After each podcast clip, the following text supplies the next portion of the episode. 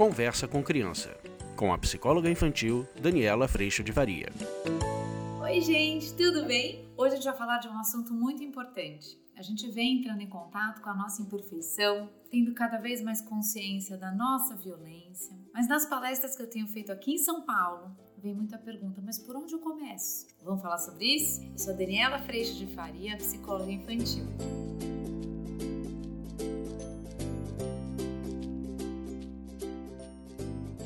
Nas palestras que eu tenho feito aqui em São Paulo, muito feliz de encontrar tantas pessoas queridas. Uma das perguntas que vem muito no fim dessa palestra, que tem trazido à nossa consciência toda a nossa violência, toda a nossa arrogância, prepotência, nos convidado a ir para um lugar de cada vez mais humildade. Muitas vezes no fim da palestra as pessoas me perguntam: Dani, por onde eu começo? Já parou para sentir isso? Às vezes você tem uma perspectiva nova, diferente, mas às vezes vem essa sensação de, nossa, agora eu não sei, por onde é que eu começo? Eu tive muito essa sensação também, e eu vou dizer para vocês que o melhor lugar para a gente começar é a escuta do desconforto, que vem nos informar a respeito de alguma situação que você está vivendo, que hashtag tá ruim para mim, que é uma hashtag que eu adoraria lançar mesmo, para que a gente pudesse ir prestando atenção nisso e a partir desse lugar que a gente possa comunicar a necessidade.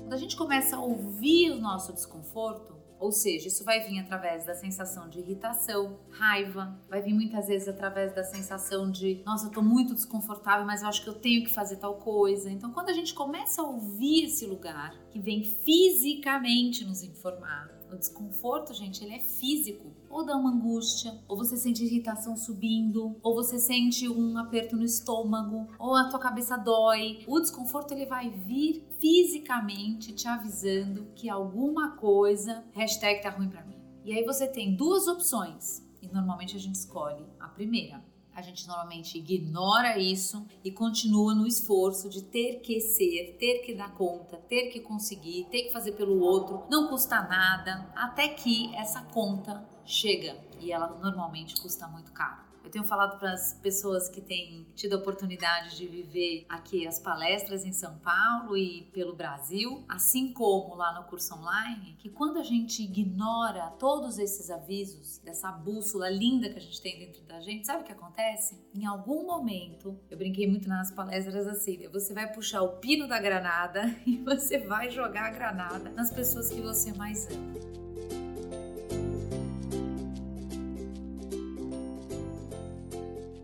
Gente começa a ouvir o nosso desconforto e parar um minuto, pera, isso aqui tá bom para mim? Ou mesmo no curso online que eu te convido para participar, eu convido os pais e as mães e as profissionais a escanearem nosso corpo. Alguém te fala, tudo bem se você fizer tal coisa, tal coisa, tal coisa? Normalmente a gente responde, tudo bem, mas você entrou no esforço. Normalmente você responde, ah, o que que custa? Tá custando mas você está sempre em busca, como eu também já estive, de ser uma boa mãe, de ser uma boa esposa, de ser uma boa filha, de ser uma boa profissional, de ser uma... então você vai se sobrecarregando.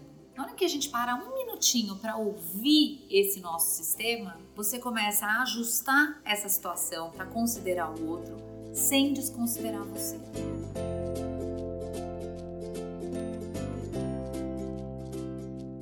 Então, por onde a gente começa? Ouvindo o nosso corpo ouvindo o desconforto que vai vir direto dentro de uma situação que você está vivendo, te informar de que alguma coisa tá ruim para você. E a hora que você pode considerar isso para seguir, você vai perceber que o prazer de atender o outro, fazer pelo outro, ele muda 180 graus para exatamente a gente começar a fazer as coisas de um outro lugar. Não mais de um lugar de exaustão, do tem que, do você se sente obrigado a, mas de um lugar de prazer, de poder amar o outro, de um lugar de total disponibilidade que você começa a encontrar dentro de você.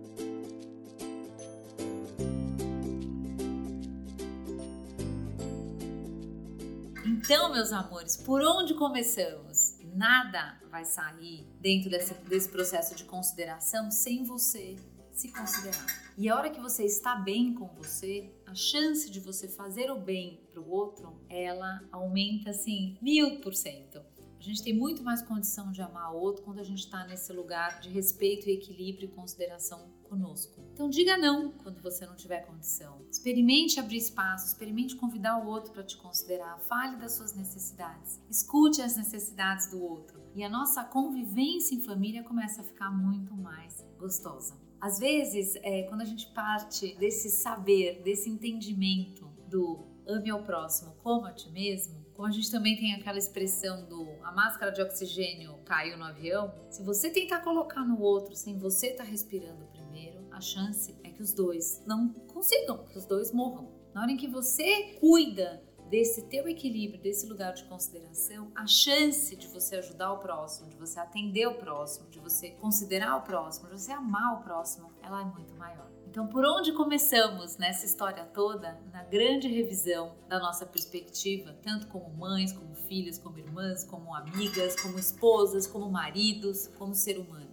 Entre em consideração por você, respeite-se, escute-se e tudo vai ficar muito mais fácil.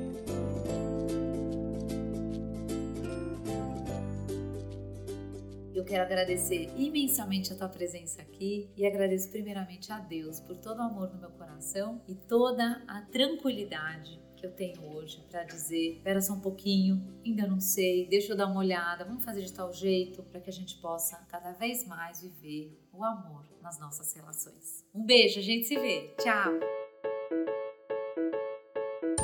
Você acabou de ouvir Conversa com Criança, com a psicóloga infantil Daniela Freixo de Faria. Mande seu e-mail para conversa@danielafaria.com.br.